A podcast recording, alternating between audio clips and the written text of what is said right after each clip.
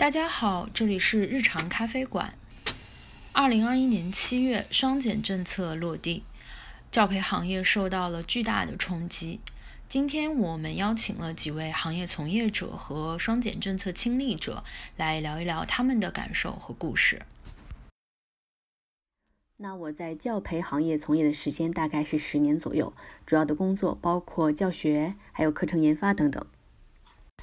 在双减政策发布之后，你会发现是比较震惊的哈。然后随后呢也比较担心，接着呢就是一个长时间的阵痛，因为你会发现这个身边的小伙伴是一波一波的，就是被失业，这个过程特别痛苦，像那个剥洋葱的感觉一样，一层一层的，越来越刺眼，越来越扎心。而且大家呢长时间会被笼罩在一种很压抑的情绪当中，然后担心呐、不舍啊等等这些负面的情绪笼罩着。那在这个震荡的过程当中，大家也在思考要不要继续做这个行业。那对于我个人而言，我觉得，因为现在这个趋势已经是这样了，你就勇敢的面对它，不要再纠结了。既然已经这样了，那你就看看外面大的趋势是怎么样的。那普遍来说，可能第一个就是换赛道，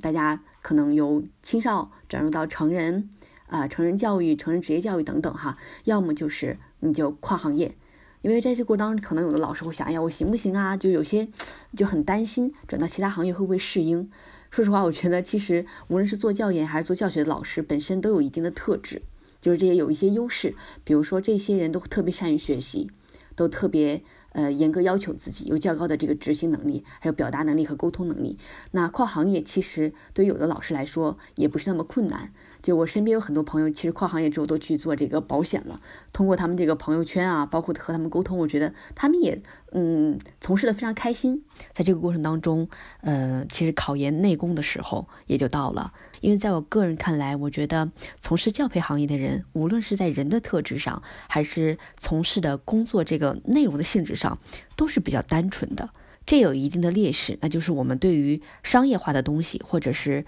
跨行业的一些呃资源啊，或者是信息啊，了解的比较少，那不妨趁这段时间，就是你在选择别人，别人也在选择你的这个过程当中，多去让自己变得更充实。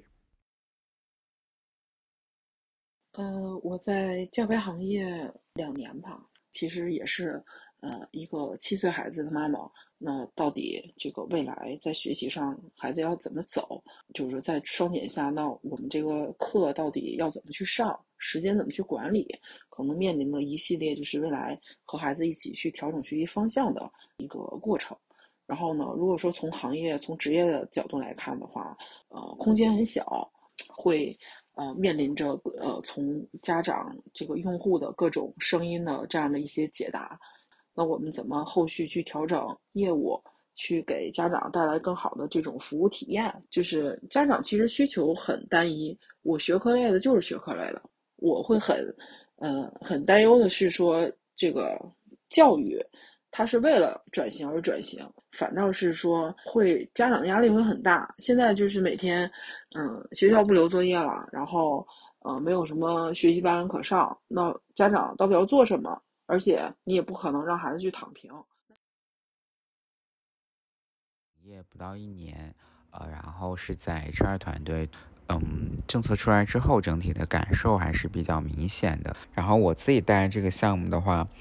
当因为是管培嘛，所以就是，呃，当时是一百比一的录取率进来的，就选的还是教育背景和各方面都很好的这些人。随着盘点啊、梳理啊，然后业务调整啊，就越来越发现。呃，没有那个那么多的需求量，没有那么多的 high con 啊给到这些人，所以其实后来也在被动的走了一些人，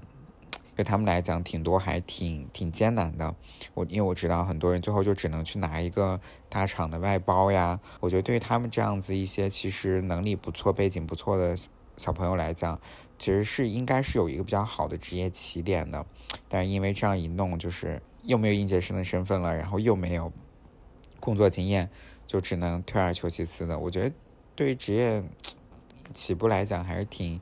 挺受挫的，而且对于他们来讲也没有经历过这些。就在在线教育这样的公司，其实有两拨人，我觉得一波是真的教育人，一波其实是后来的互联网人。我觉得最纯正的，其实最早那一波的教育人，他们其实是非常纯粹跟热爱，不论是这个行业还是这公司也好，然后心还是挺正的。嗯，很多互联网公司的人不能说他不热爱，但可能更多他对于他们来讲，这是一份经历跟职业。嗯，相对来讲，在那个时候，我觉得他们会就会更慌乱，然后会更投机，或者说更担忧自己一点吧。我在教培行业大概三年多的时间，身边有在被失业的这种状态的，就是我们说叫优化嘛。然后，尤其到呃十月份、十一月份，甚至到年末，这个会感觉更加明显。过程中，我多了一个乐趣，就是会看集团里边的那个员工数。就会看他每一天有多少的减少，看着小伙伴们有人就是拿了一大笔的赔偿离开，还挺羡慕的。做老师这种岗位的，其实他们的就是很多人都是待了七八年，就是非常高年限的，所以拿了一笔非常可观的收入。很多人都开始游山玩水，然后就给自己一个大大的假期。对现在这个整体的状态会感觉到很唏嘘、很感慨，因为有一种时代的车轮滚滚。碾过的那种感觉，想一想，在疫情刚爆发的时候，那个时候在线教育是多么的风口浪尖，所有的人都在就是一就会感觉到在线教育迎来一个火热的爆发期，尤其在去年二月的时候停课不停学，就整个国家鼓励，然后嗯，行业都在非常积极的去投入，然后以为一切都会向好的发展，没有想到就是突然间今年就是。一下子双减的这个政策下来，就是整个行业迈入寒冬，寒冬，然后不断的有机构在破产，然后，嗯，不断的大家在想办法的挣扎着去转型，去活下来，非常非常难以预见和想象的。自己作为一个就是时代的一粒沙，然后在关注着整个这个命运，旁观者的角度是一个也挺有意思的事情。整体来说，可能我不是一个教师，然后也不是一个就是。有生存压力的中年人，所以说我的那种体感还相对来说能比较友好一些。但是对于真正身处身处其中，就是数十年都是围绕着教培行业来走过，然后磨练自己人生技能的这些人来讲，就可能会更加的感慨吧。因为很多人真的是被动的离开了自己准备一辈子在这边投入的一个岗位，然后是非常不舍的。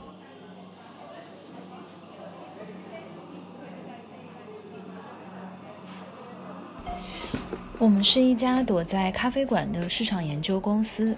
欢迎大家来日常咖啡馆做客，跟我们分享你的日常故事。